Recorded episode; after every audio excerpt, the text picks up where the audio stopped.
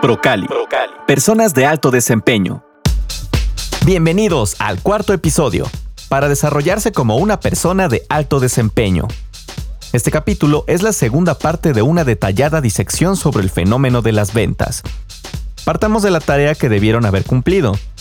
¿No lo recuerdan? Nah, tú muy mal, tache. Recordemos que el capítulo anterior lo dimos por terminado con la siguiente pregunta.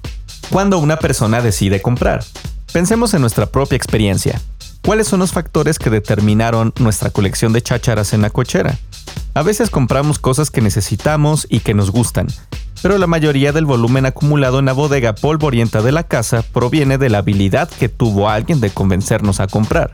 Sí, mijita, si lo usas, llévatelo. La verdad es que se lo compré un joven de ojos azules tan guapo y formal, pero nunca entendí para qué servía. En fin, el punto es diferenciar los parámetros que determinan el éxito de una venta. Una de las respuestas más recurrentes, y a la que más crédito le atribuyen miles de vendedores y vendedoras, es cuando tiene una necesidad. Obviamente, el obviamente busca subrayar la lógica aparentemente incuestionable de la respuesta. Sin embargo, podríamos mencionar cientos de casos de personas o empresas que tienen la necesidad de algún producto o servicio, incluso en muchas ocasiones de manera premiante, y sin embargo no compran. Tener una necesidad, aún siendo premiante, no es el factor determinante para que alguien decida comprar. La siguiente respuesta más frecuente a la pregunta, ¿cuándo un cliente decide comprar? es quizás cuando tiene dinero y el poder de decisión para comprar eso que necesita. Esta respuesta, al igual que la anterior, por principio suena lógica, obvia, pero existen cientos de ejemplos de personas que, aun contando con recursos financieros sobrados y total poder de decisión para autorizar la compra, esta nunca se realiza. ¿Cuál sería entonces una respuesta mejor y con más sustento que las dos anteriores para el cuestionamiento de las ventas? La respuesta la expresamos en una ecuación que vale mucho la pena tomar en cuenta hoy y recordar siempre. Un cliente decide comprar cuando sus valores determinantes para la compra le indican que el beneficio es mayor que el costo.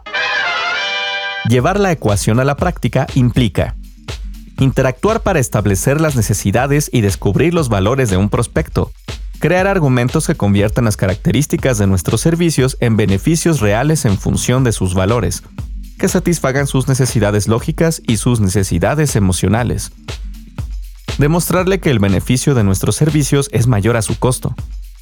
¿Qué significa esto o en qué papel nos pone? Un profesional de las ventas que sepa estimular el interés y la escucha activa del prospecto o cliente. Formule preguntas inteligentes que motiven y le den plena confianza para hablar abiertamente y responderlas con toda honestidad y sin restricciones. Nos ayudará a lograr resolver la ecuación. Estimados y estimadas, todos y todas. El día de hoy daremos por concluido el tercer episodio del podcast enfocado al desarrollo de las habilidades características de individuos de alto desempeño. Procali. Personas de alto desempeño. Amigos, soy yo de nuevo, para traerles la última fase de esta pequeña trilogía de la anatomía de las ventas. Vamos a hacer un resumen. Empecemos por algunos ejemplos de razones emocionales por las cuales la gente compra justificar su puesto, mejor salud, alcanzar reconocimientos de aceptación social, parecerse a otros, distinguirse de otros, placer, diversión, curiosidad, solidaridad, por impulso, por experimentar. Algunos de los motivos de tipo racional que juegan un papel importante en las razones de compra son eficiencia, economía en la compra y el uso, durabilidad, garantía, disponibilidad, aumento de ganancias, precisión, bajo costo de mantenimiento, uniformidad, servicio, ahorro de tiempo-espacio, capacidad técnica, accesibilidad, etc. Piensen en el momento preciso, el momento de actuar, el crisol de fuego.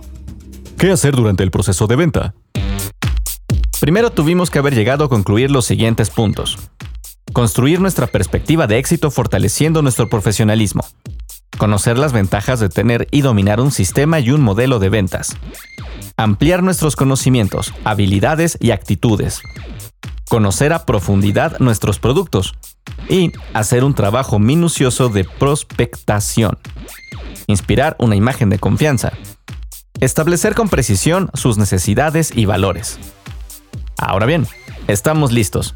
El siguiente terreno es Round 2. Fight. nuestra presentación de ventas. La capacidad que mostremos de traducir las características de nuestros servicios en beneficios reales para el cliente, en función de lo que para él, No para nosotros. es lo que más importa. Algunos vendedores malgastaban tanto su tiempo que, al final de la visita, los clientes se sentían como si les hubieran robado una hora de su vida, una hora que nunca recuperarían. Y francamente, no importaba la habilidad que tuviera el vendedor al hacer su presentación. Sencillamente, no valía la pena verse obligado a estar ahí sentado escuchando una apasionada explicación de cómo el nuevo y mejorado modelo XPJ 178 iba 3 segundos más rápido, además de gastar menos gasolina y exigir menos mantenimiento, ahorrándole usted tiempo y dinero para las cosas más importantes. ¿A quién importa eso? ¿Que si quiere ahorrar en tiempo y dinero? Pues claro, ¿quién no? ¿Que si creo que 3 segundos justifican un aumento de precio del 5%? Eh, No, francamente no lo creo. ¡Corte! Una forma sencilla y muy útil para construir argumentos de venta que nos ayuden a realizar una presentación de ventas contundente es la siguiente.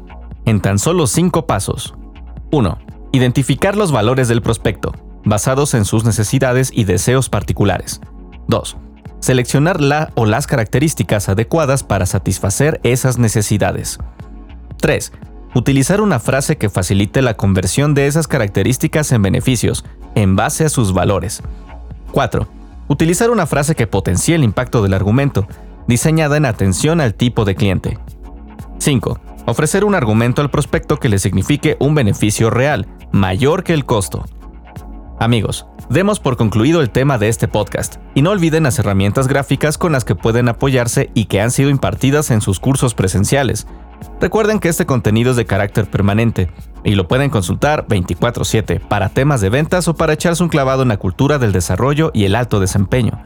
Los dejamos con nuestra siguiente cápsula.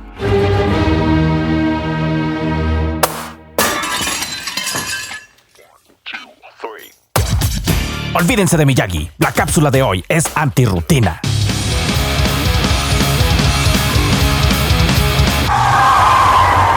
Ok, ok, ok. Para tu tren. Sí, antirrutina, pero no va por ahí. En la cápsula anterior hablamos de la disciplina, uno de los más importantes pilares para el desarrollo personal y profesional. Sin embargo, la disciplina y la vida cotidiana muchas veces nos hacen caer en una rutina. Rutina. Costumbre o hábito adquirido de hacer las cosas por mera práctica y de manera más o menos automática. La rutina es buena para hacer ejercicio, para mantener disciplinas, pero todo en exceso hace mal. Así que hoy vamos a liberarnos un poco de las ataduras habituales y hagamos que fluya la creatividad y el enfoque. Los dejo con nuestro instructor de la antirrutina de hoy.